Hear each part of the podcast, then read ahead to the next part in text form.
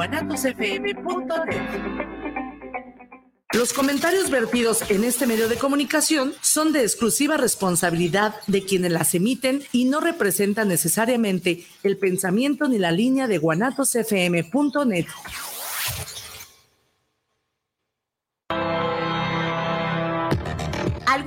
dicen que la oscuridad no existe y que solo es ausencia de luz. Otros que la oscuridad es el único camino hacia la luz. Lo cierto es que todos tenemos luz y oscuridad en nuestro interior. Y lo importante es cuál parte eliges potenciar. Bienvenido a tu programa De la oscuridad a la luz con Viri Vargas y Bruno Navarro.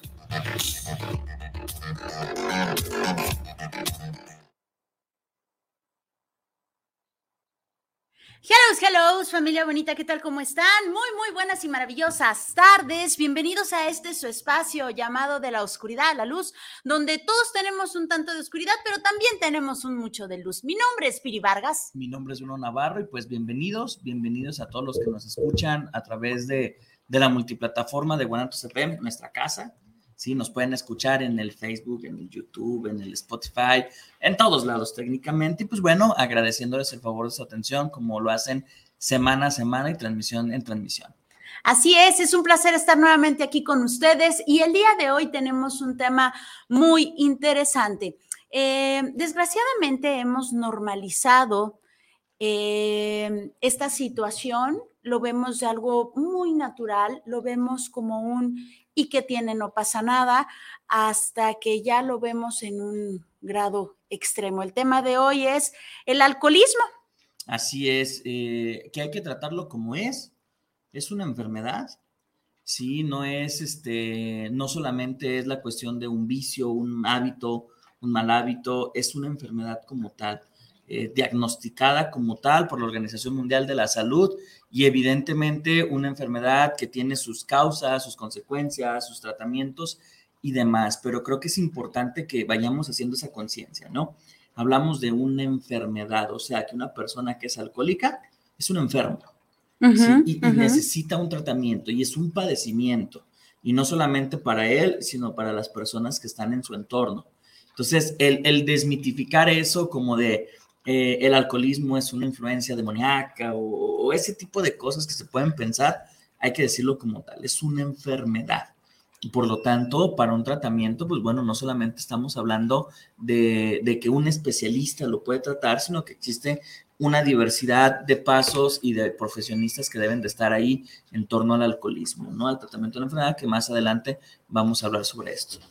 Fíjate que algo, algo muy curioso eh, que pasa Muchas gracias a la bellísima Rosy. No se pierda usted probar, degustar la Guzgue, que es atendida por Rosy Hernández, preciosísima. Eh, venga y tómese algo, coma algo. La verdad, la sazón de la Guzgue es otro boleto, ¿verdad? Muy bien, volviendo al, punto, hay algo muy curiosito.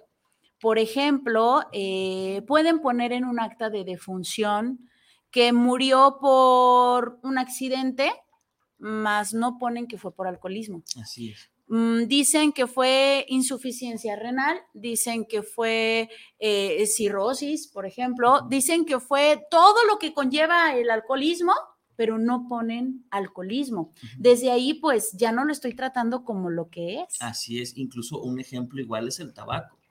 O sea, la persona muere y queda sentada en el acta que es por efisema pulmonar, por cáncer de los pulmones, lo que sea, pero nunca dicen por el tabaquismo.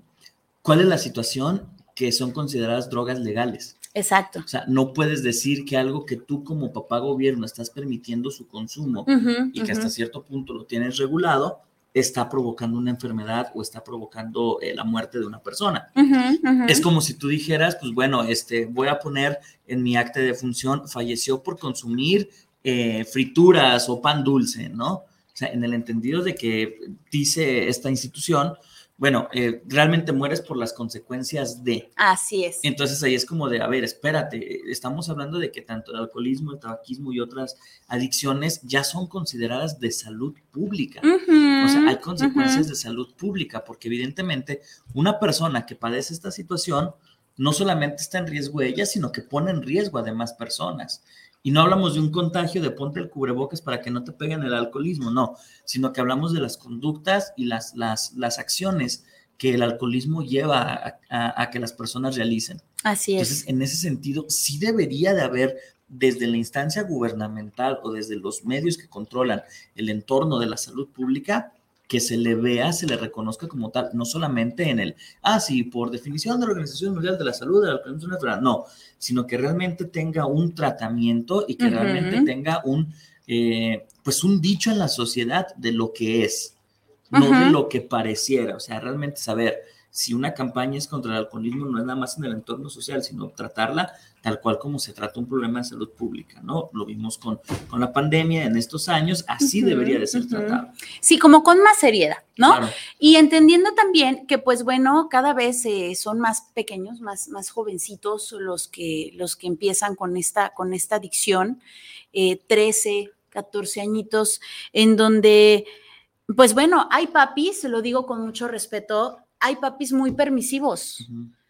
Y hay papis también que se van con el extremo del, por ejemplo, aquí en mi casa no vas a tomar hasta los, hasta la mayoría de edad. Y la mayoría de edad puedo entenderla como a los 18, como a los 21.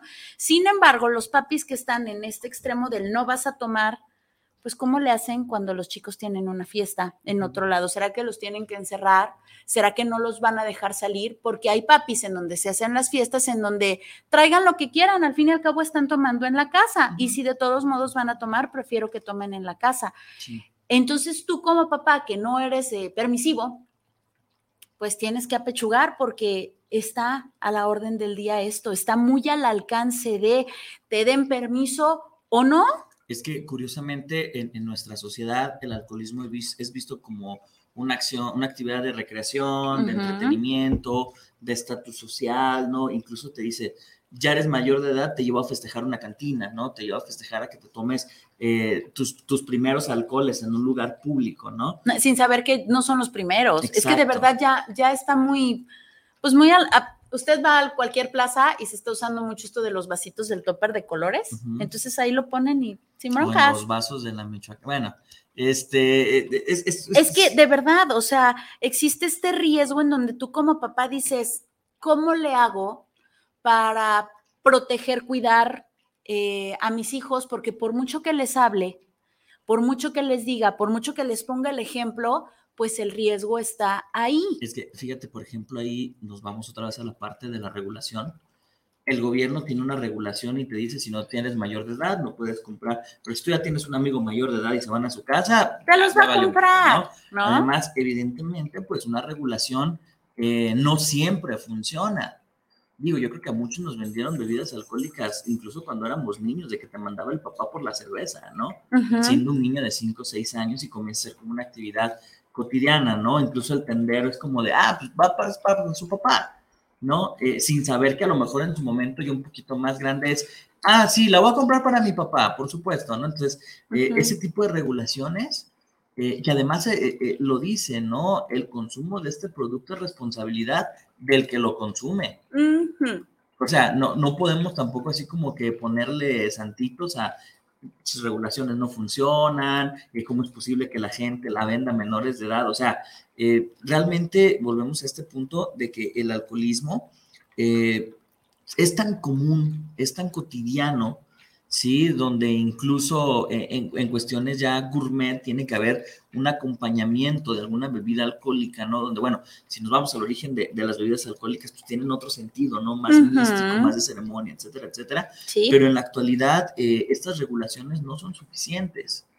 ¿Por qué? Porque si bien eh, puede ser el propio hogar de donde surge ese alcoholismo, eh, en la calle lo hay. Exacto. Sí, en la calle lo hay, en otras casas lo hay, a lo mejor en tu casa no, no se consume, pero pues si vas a la casa del amigo, ahí está. Exacto. Incluso en la misma escuela, perdón que lo diga, pero repito, en estos, en estos botecitos, eh, que ahorita todo el mundo está con, con, el show de no, es que hay que ser ecológicos y demás, y que bla, bla, bla, de verdad, eh, son de diferentes colores, realmente no sabes lo que tienen adentro, ¿no?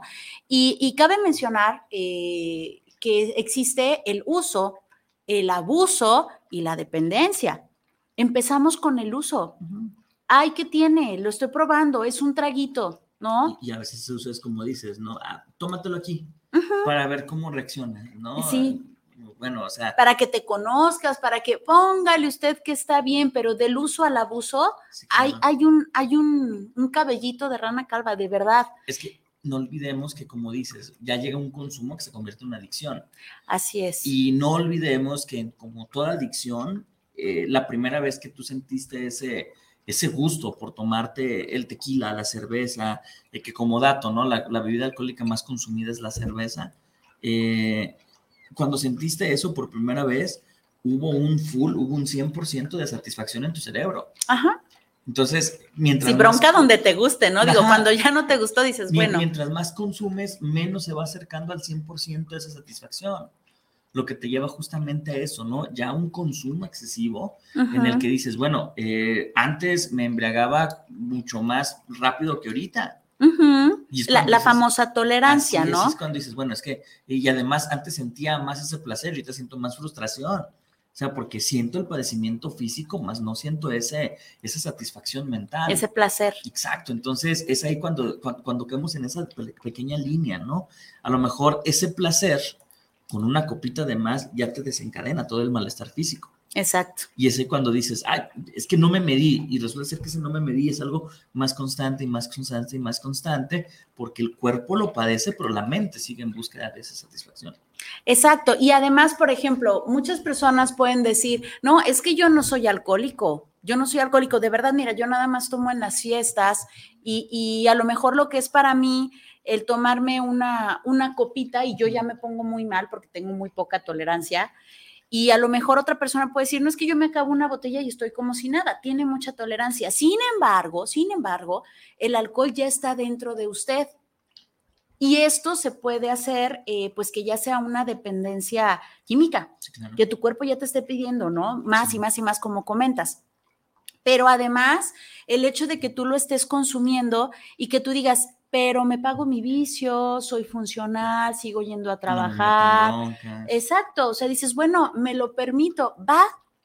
¿Y qué va a pasar cuando de repente, aunque estés en casa, ya haya un abuso y no precisamente de alcohol, sino hay un abuso en hablarle a tus hijos, un abuso en hablarle a tu esposa, a tu pareja, un, abuso de ya no solo de autoridad, en donde empieces realmente a meterte en líos. Es de verdad, es solamente una vez basta para que digas, chin, ¿qué hice? Peor cuando no sé qué pasó ayer.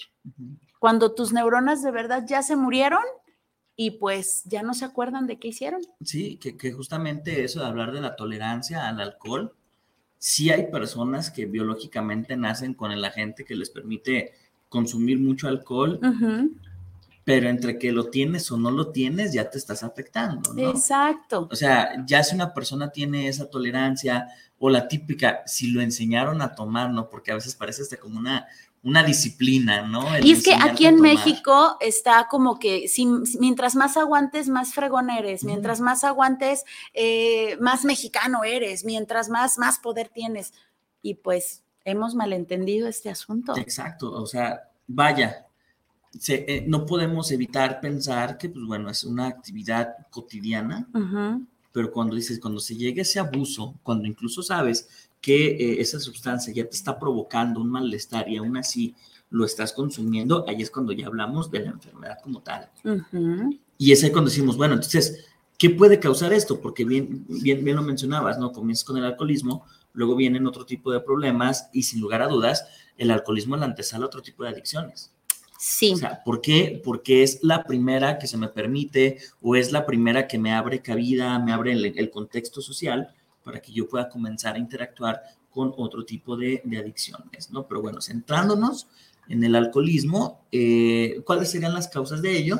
Pues bueno, creo que la principal que todos hemos visto y que a todos posiblemente nos pasó. Desde bebés. Desde muy chiquitos fue la típica probadita. Sí. Sí. Incluso a veces el niño no quiere. Exacto, ya como chingado el papá, ¿no? Que le pone la, cerveza, el vino en la mano. O sea, eh, muchas veces esa probadita es la que desencadena ese, y, y, vamos viendo desde un sentido orgánico, ¿no? Esa probadita desencadena que tu mente sienta ese, esa fusión. Entonces tu cuerpo ya va a decir, es como de, yo quiero volver a sentir eso. Ajá, o incluso digo, somos pocas las personas, pero incluso ese rechazo. Ajá. O sea, yo, por Exacto. ejemplo, eh, con mucha confianza y sin ánimos de ser juiciosa, mi papá desde que yo era niña era de una probadita. No me gusta, papá, ándale una probadita. Es que de verdad no me gusta. Está haciendo mucho calor, ven, pruébala. Es que de verdad no me gusta. Déjate, le pongo limón y sal para que veas que sabe rico. Papá, no me gusta. Y es de tómale, tómale, tómale. Eh, Bruno no me dejará mentir. Yo no, no tomo, no me gusta, no lo disfruto, me, me sabe feo, pero ¿cuántas personas les puede saber feo? Y- Son contadas, de verdad. Y que, no, el problema también es que le sabe feo y que viene no nada más esta probadita, sino viene como esta presión social de, uy, mi papá se enoja si no le tomo. Así es, así y es. es este, aunque me sepa feo, lo tengo que consumir. Y ya le he dicho que me sabe feo y el papá aferrado, ¿no? A que, no, es que tómala. Entonces, sí son pocas personas que tienen intolerancia completa al alcohol. Ujú. Sí la hay como tal y es también en un sentido biológico, una intolerancia total. Sí, no, me pongo grave. Una gotita te pone mal, te desencadena como todos estos síntomas. Es que yo de manera muy personal no puedo entender, de verdad es, es de no inventes. Si me siento mal, o sea, primero estoy gastando mi lana, estoy gastando mi tiempo, ya sé todas las afectaciones que tiene, sabe horrible y además empiezo a marearme, me da una sed de la fregada, eh, es la famosa voladora, eh, el vómito, o sea, ¿cómo puedes disfrutar eso? Y cómo al día, es más, pagas por sentirte mal y al día siguiente otra vez y otra vez Y hasta que está esta tolerancia y dices, ah, ya no me pasa nada. Necesito más, más consumo para que me pueda pasar algo, porque realmente ya no me pasa nada. Pero tu lana se sigue gastando, tu cuerpo se sigue desgastando, tu familia se sigue consumiendo, tu familia se sigue preocupando y tú sigues desapareciendo. in- incluso el tengo que mantenerme en un estado constante de alcoholemia, ¿para qué? Para evitar sentir esa resaca. ¿no? O sea, ujú, necesito mantenerme eh, eh, en esa inestabilidad física, porque cuando eh, me estoy desintoxicando de manera natural, que eso es lo que hace la, la resaca, ¿no? Te empieza a desintoxicar, Sí. eh, como se siente tan de la fregada, prefieres estar todo el tiempo en consumo, ¿no? Para, yo lo estoy midiendo, ¿no? Es que yo sé hasta cuándo es la típica, me tomo una cerveza en el desayuno cuando ando crudo y resulta ser que esa cerveza se vuelve a convertir otra vez en, en- en- Sí. en un festín, ¿no? Sí, hay personas que lo hacen por meses. Sí, claro. O sea, el de verdad, Guadalupe Reyes. Híjole, están pedos casi casi de por vida, ¿no? El Sí. típico tío que te encuentras y dices, ay, mi tío siempre está borracho. ¿no?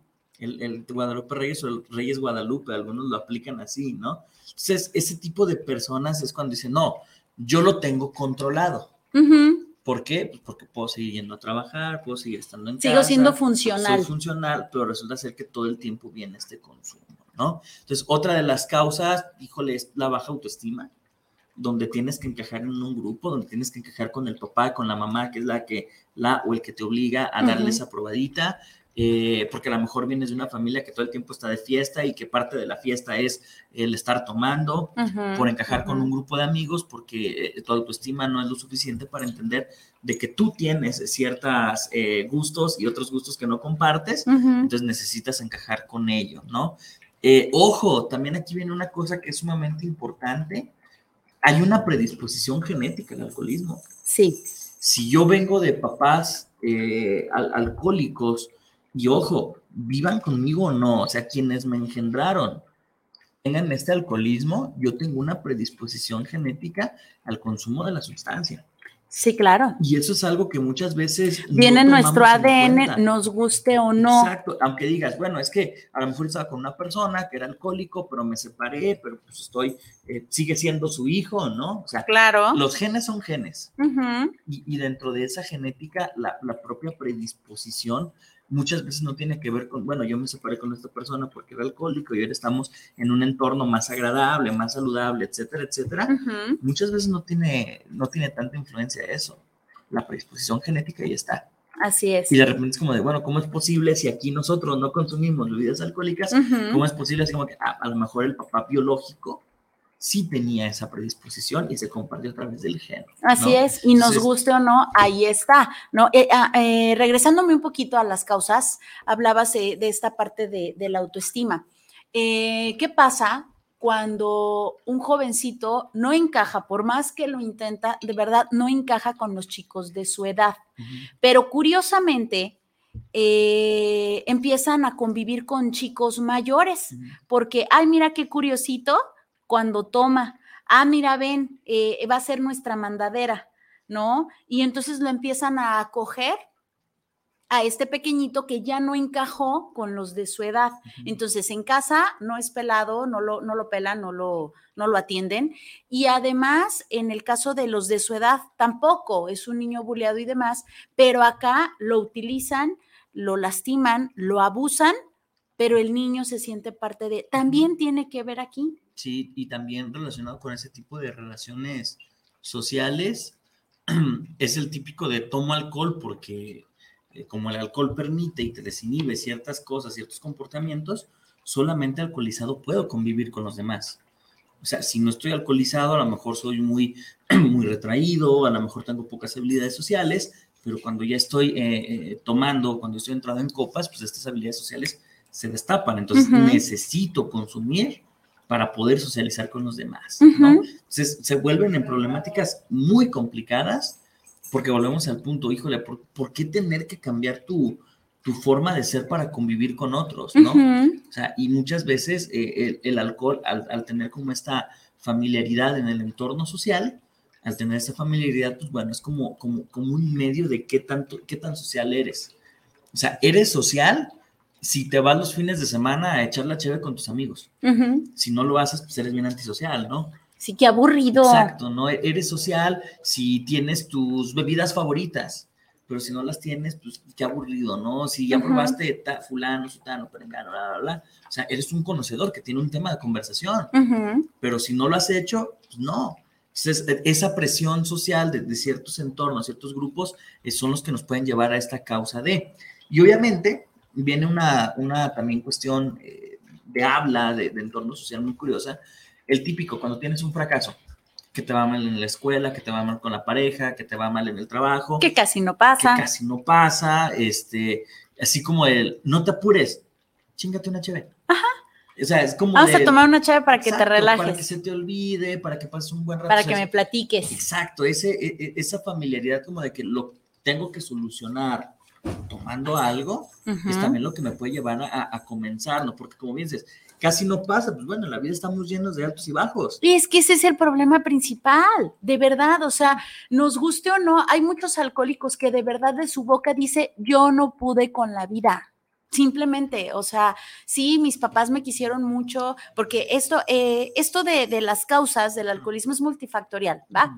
Eh, hay personas que te pueden decir, mira, yo fui aceptada en mi familia, sí, yo fui querida por mi pareja, sí, yo tenía muchos amigos, problemas de lana no tuve, simplemente que pues la vida es vida y no pude con la vida.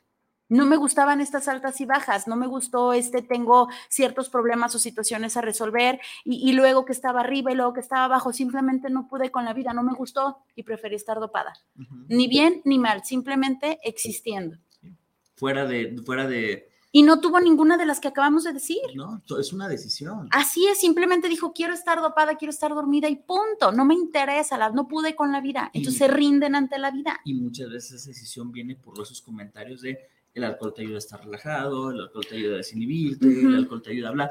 Entonces, a lo mejor no tienes la influencia directa, pero en el entorno macro viene ese conocimiento, ¿no? Ese conocimiento que tenemos del eh, el típico que decíamos, ¿no? Te vas a sentir más relajado, te vas a sentir a gusto, vas a poder soltar. Es más, para que llores y le eches la culpa que andas ebrio. Exacto, para que puedas reclamar. Exacto, no así como que, ay, este, si, si gritaste, si lloraste, si golpeaste, si, eh, si vomitaste, si, si agrediste, si lo que fuera, no es tu culpa. Hay una canción de Romeo Santos que dice, si te faltó el respeto y luego culpo al alcohol, ¿no? O sea, donde realmente dices, güey, ya sabes lo que estás haciendo, le echas la culpa al alcohol, que es otro boleto, pero realmente sabes lo que estás haciendo. Otra vez, empiezo con el uso, me voy al abuso y luego voy a la dependencia. Es, un, es una línea muy delgada del uso al abuso. Yo empiezo para relajarme, va, dices, bueno, tuve un trabajo excesivo, muy cansado, eh, vengo, regresé a casa, un bañito con agua caliente, tibiecita, una buena cena y un buen vino tinto, dices, va, lo estoy usando. Pero, ¿qué pasa cuando ese vinito tinto ya no es una copa? cuando ya fue la botella, ajá, y de ahí me voy y me voy y me voy y me voy, y al rato sí puedo ser funcional, pero eh, estoy ya en este abuso y de repente ya abuso de mis, de mis seres que más amo, porque es como curiosito, las personas que tienen este, esta dependencia al alcohol coinciden en que su amor lo expresan como al revés, se joden a los que más aman. A los demás son muy amigables, son muy amistosos, son muy lindos si ustedes quieren, pero a las personas que más aman les expresan su amor al revés, es decir, se las joden. Y ellos no quieren hacerlo porque realmente los aman, pero el alcoholismo no les permite entregarles el amor como es y entonces se los joden. Y luego vienen pues estas separaciones de familia. ¿Qué pasa cuando te separas de tu familia? Ya no tienes un porqué para ir a trabajar. Y entonces vas de paso en paso.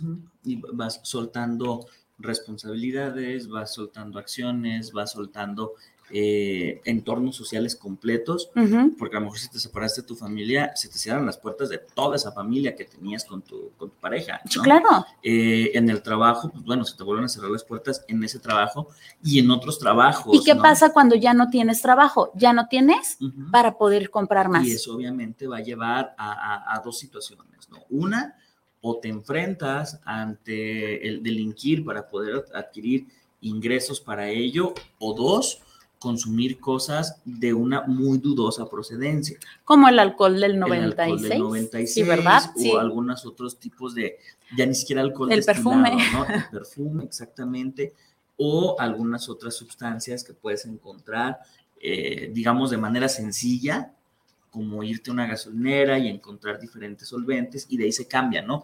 Del alcoholismo al consumo de, solventes que a lo mejor puede encontrar eh, tirados o en una alcantarilla o, en un drenaje. ¿no? Y ya no fue el gusto, porque obviamente no te va a saber rico el perfume, pero sé que en poquito tiempo me va a generar esa paz, esa tranquilidad en mi organismo y ahí es donde yo ya pasé a la dependencia. Y con esta dependencia, imagínese usted que que yo le diga, aguántese el aire lo más que pueda. Va a llegar un momento en donde, ¿qué va a hacer usted por, obtener oxígeno? Lo que sea. Es lo mismo que pasa con la persona. Donde el cuerpo ya te pide la sustancia. Y no importa si tengo que matar, y no importa si tengo que robar, y no importa si tengo que golpear. Yo necesito, como necesito el aire, como necesito el oxígeno, necesito ingerir alcohol. Por lo tanto, sí puedo llegar a matar.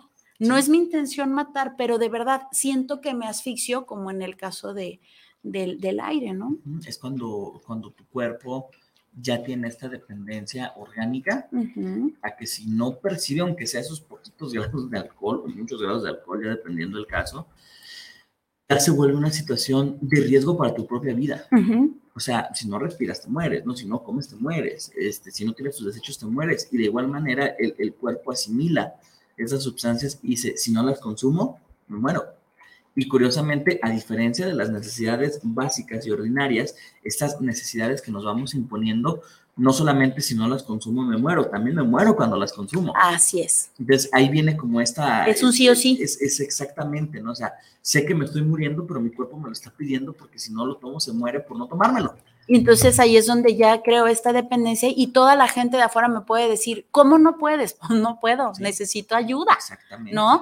Y, también las personas que dicen, oye, ¿no sientes como que estás tomando mucho? Es como si a ti te dijeran, oye, estás tomando mucha agua, ¿no? Entonces, así como de, ajá, es como de lo, que, lo que necesito, ¿no? Ahora, algo de eso muy importante cuando dices que tienes el control de, es cuando tienes menos control se suele pasar, de que no, no estoy tomando mucho, ¿no? Y es, que, a lo mejor sí, exacto, a lo mejor sí dices, bueno, hoy me prometí tomarme dos cervezas y me cumplí.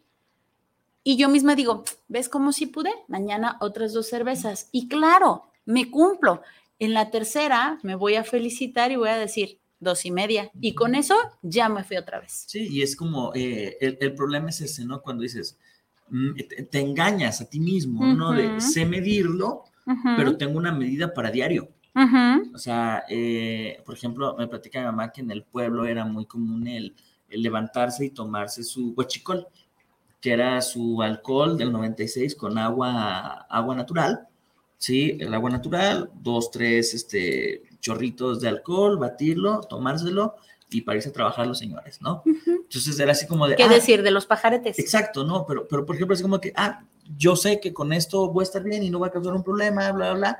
Entonces, ah, mañana lo hago, y mañana lo hago, y mañana lo hago, y ya todos los días se convierte en el consumo de. Sí. Entonces, cuando algo lo consumimos todos los días, ya genera una dependencia. Sí. Consumimos aire todos los días. Empieza, empieza con el hábito y luego nos vamos a esta, a esta dependencia porque no es aire, Ujú. ¿no? No es una frutita, ¿no? Ujú. no es eh, un cerealito. Son sustancias adictivas por completo. Así es, así es, que obviamente eh, se, se procesan de diferente manera. Una persona de manera natural, eh, póngale usted que mm, las moléculas, pe- pensémoslo así, se, entre, entre cuatro moléculas ya deshacen el alcohol, pero en un alcohólico supongamos que solamente son dos. Entonces es mucho más difícil para el organismo y así sucesivamente hasta que ya no puede. Así es. Y lo que trae consecuencias en tres ámbitos, ¿no? Consecuencias en el ámbito social, consecuencias en el ámbito emocional y en el ámbito de la salud, o sea, en el ámbito del organismo.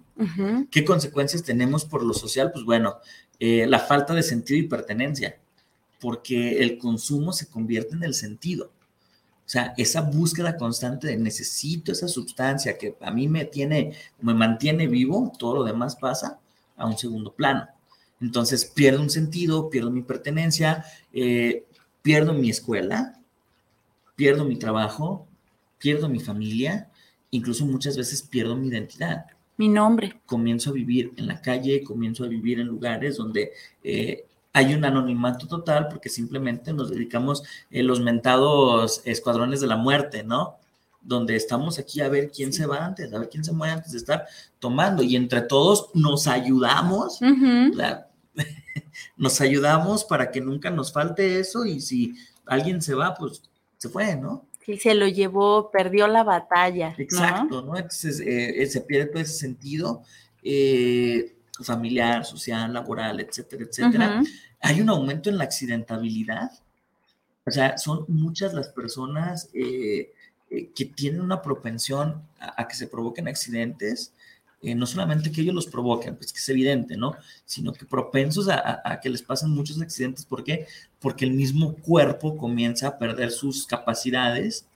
Y De es reacción. un- una caída, una reacción, etcétera, etcétera, y ya no hay una forma de, de salvarlo, ¿no? Entonces también eh, en la parte emocional, ansiedad, depresión, trastornos del sueño, eh, te hacen violento, eh, te genera ideación suicidia, suicida, perdón, sentidos de culpa, vergüenza y un larguísimo, etcétera. Claro. O sea, estamos hablando de que es una enfermedad y, y aquí es donde, donde lo, lo convierte en algo sumamente interesante y complejo.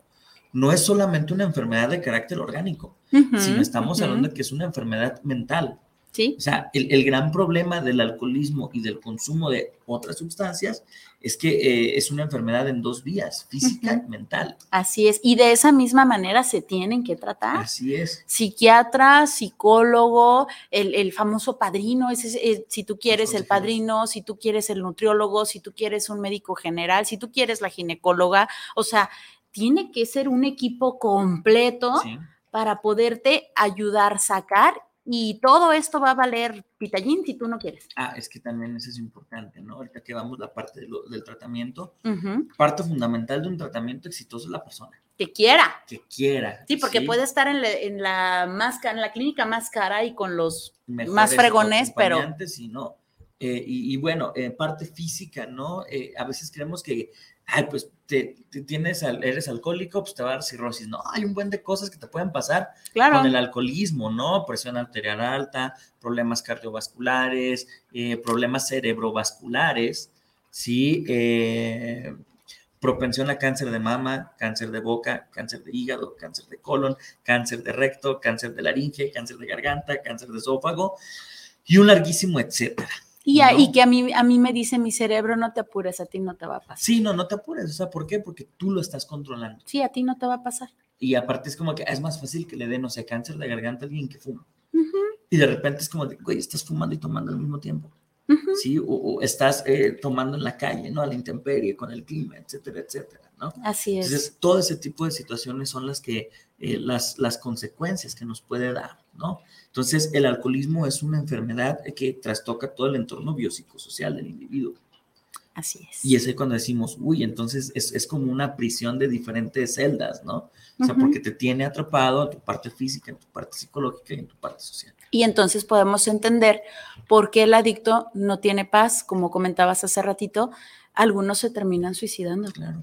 Esta vida está llena de mugrero, de, de, pues de esta cárcel, en donde me voy a sentir a gusto, en donde me voy a sentir en paz, en ningún lado, porque en mi mente está esta situación, porque en mi cuerpo lo estoy sintiendo y porque en mi contexto está de la fregada.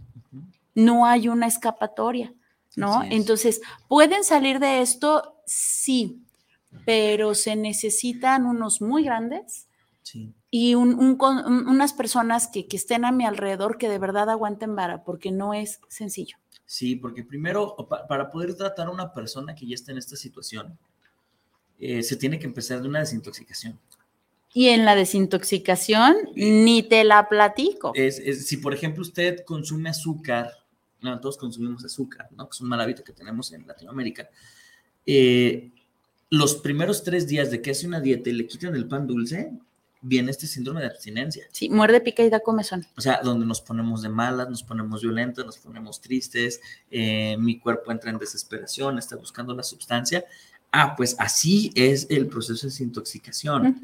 Eh, igual los que consumimos aguas negras del capitalismo, ¿no? O sea, al tercer día es como de, ¿qué está pasando? Entonces, eso llevado a una, a una escala mayor es el proceso de desintoxicación que, ojo, tiene que ser supervisado por un médico. Sí, la desintoxicación no es como de buena voluntad de eh, te encierro en un cuarto y, no te voy a, poner a la mano nada. O sea, va más allá de eso. Va más allá de esa situación. Es una cuestión médica.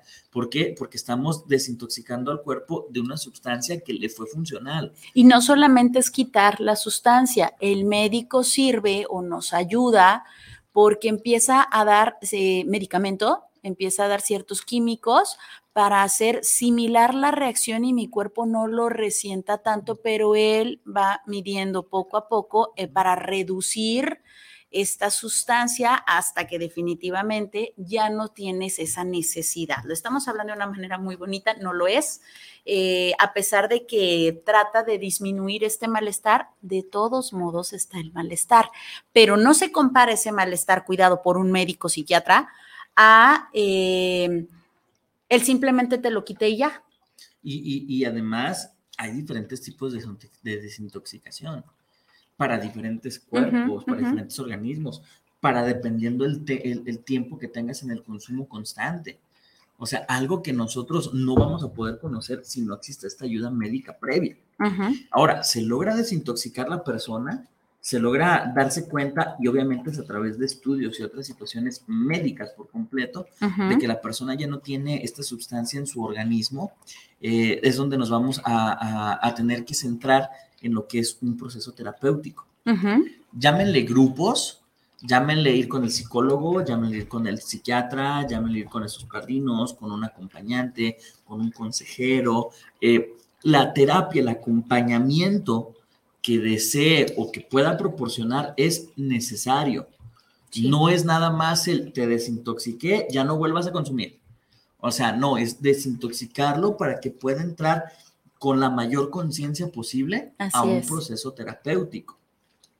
No, no, no vamos a hablar de cuál es mejor, cuál es peor, cuáles son los procesos, cómo funcionan unos otros. No, creo que eso es tema para otra discusión y por otra ocasión. No, y además de que todos somos únicos e irrepetibles. Cada persona, a lo mejor a uno le sirve algo, una terapia muy espiritual y a otro le sirve un cognitivo conductual. Punto. Claro. Y es, eh, va a ser obviamente un proceso en el cual esta persona que ya está desintoxicada va a tener que encontrar cuál le funciona y se vale probar, ¿no? A veces en, estos centros de, rehabilitación se tienen estos grupos de contención.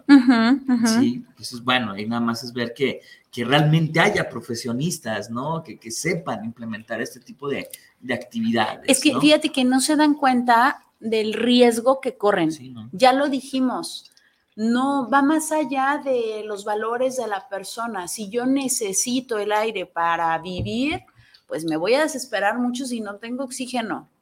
Si yo siento, pienso, eh, estoy consciente que necesito cierta droga para existir, en este caso el alcohol, pues voy a morder, picar y dar comezón y soy capaz de matar. Y entonces estas personas, imagínate, cuidadas por una persona de la tercera edad o cuidados por una mujer que tiene cierta discapacidad o que no está preparada, que no tiene el conocimiento, que no tiene la fuerza y se encarga de una persona. Una tercera edad, que se encarga de un joven que, Exacto. está en esa situación. O sea, va más allá de, del déjame te los encierro y te los cuido, ¿no? Sí. Eh, ¿Te parece si damos saluditos? Claro. De este lado tenemos a José Luis Ramírez, saludos para el programa de la oscuridad a la luz, a los conductores. Eh, yo viví años de alcoholismo y perdí muchas cosas y ahora me arrepiento. José Luis, muchas gracias por tu confianza. Y sí, desgraciadamente cuando yo empiezo como, repito, con este uso del alcohol, sí me estoy arriesgando y lo más seguro es que voy a perder en este juego de entre el alcohol y yo y voy a arriesgarme a perder mucho.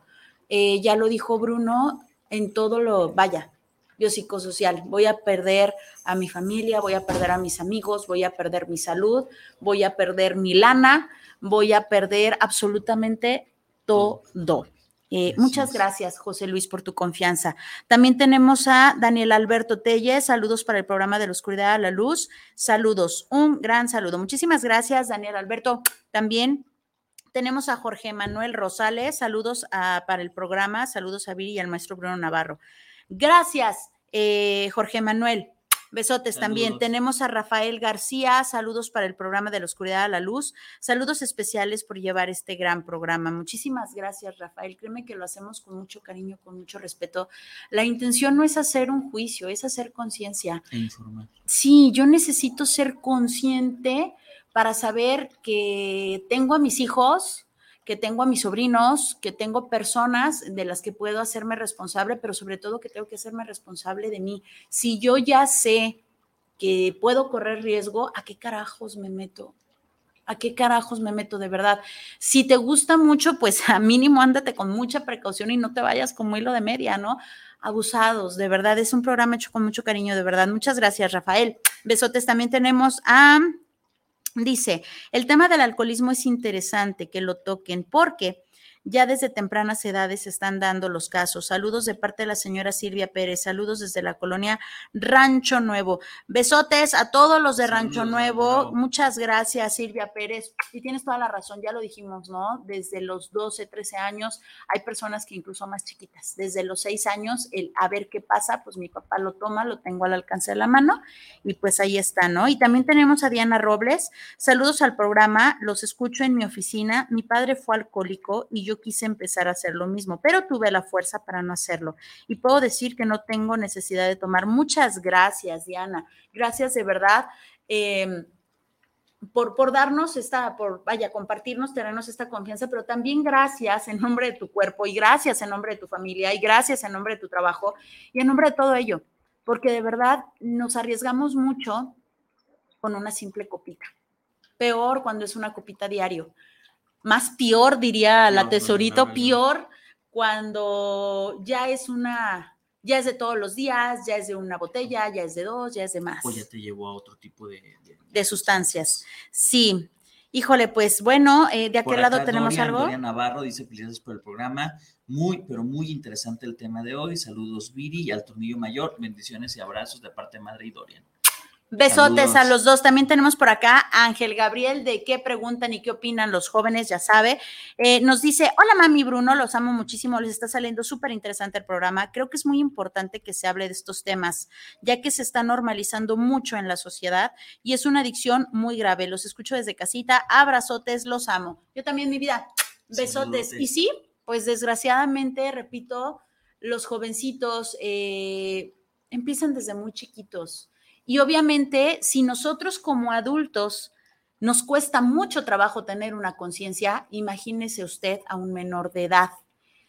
Porque cabe mencionar que no solo los pequeños empiezan con esto, hay personas que empiezan a los 30, 40 años. ¿Y qué cree?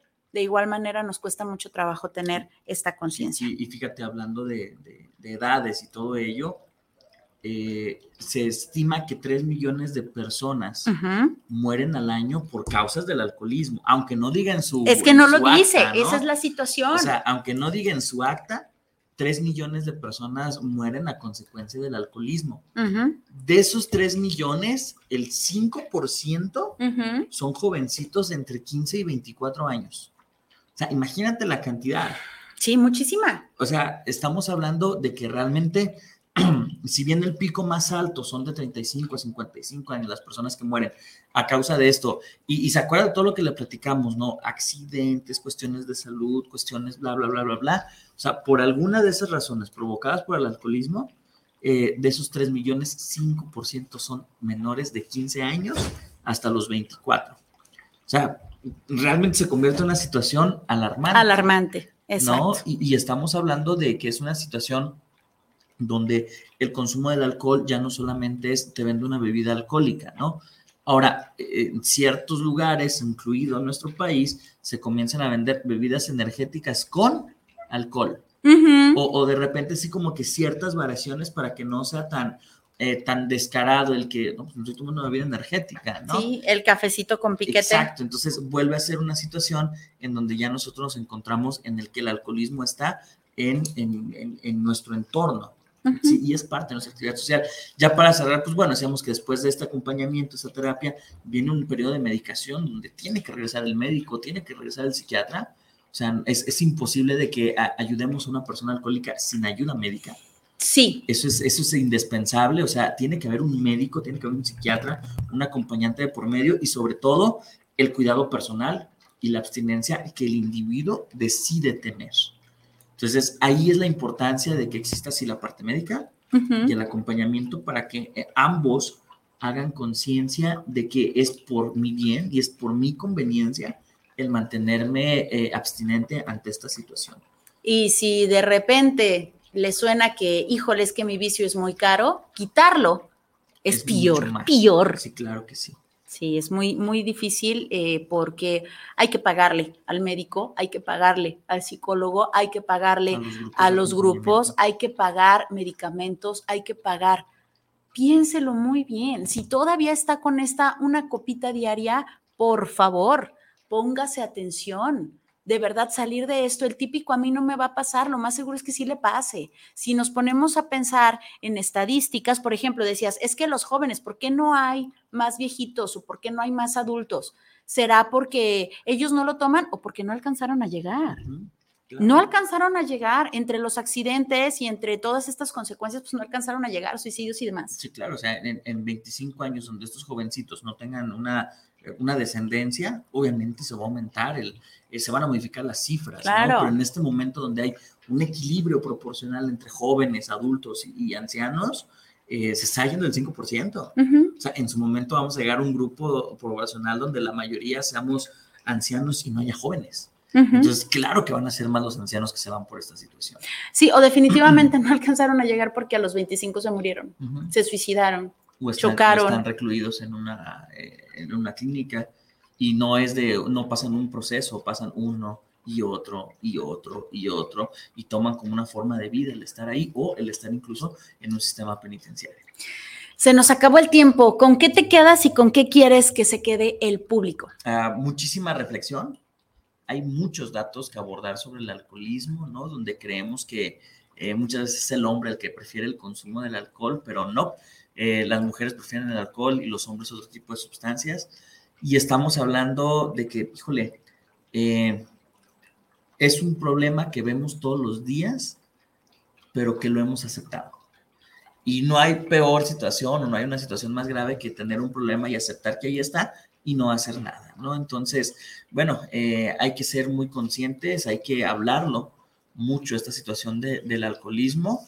No hay que alarmarnos, no hay que satanizarnos, pero sí es necesario que en cuestión familiar, en cuestión escuela, en cuestión sociedad, pues podamos tener un conocimiento mayor sobre la situación del alcoholismo. Haga conciencia, familia, de verdad, repito, la intención no es hacer un juicio de que es malo, eso no se hace, eres un inmoral, eres un... No, no, no, dejémonos de esas cosas. ¿Realmente te conviene? O no te conviene. Así es. ¿Tú con qué? de manera muy personal con eso. Haga conciencia, por favor. Y pues bueno, agradeciendo a la mejor radio por internet, que es Guanatos FM, que nos tuvo al aire, por supuesto usted, el favor de su atención.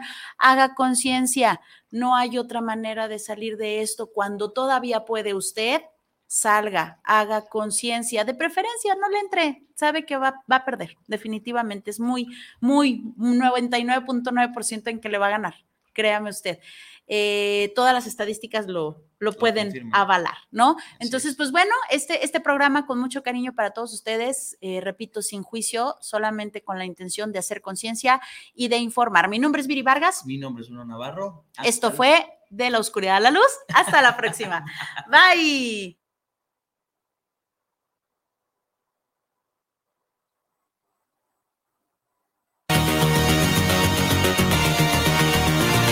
Olvides que solo en la oscuridad puedes ver las estrellas. Y si te es posible, sé la luz en medio de la oscuridad. Esto fue De la Oscuridad a la Luz con Viri Vargas. Y Bruno Navarro. Hasta la próxima.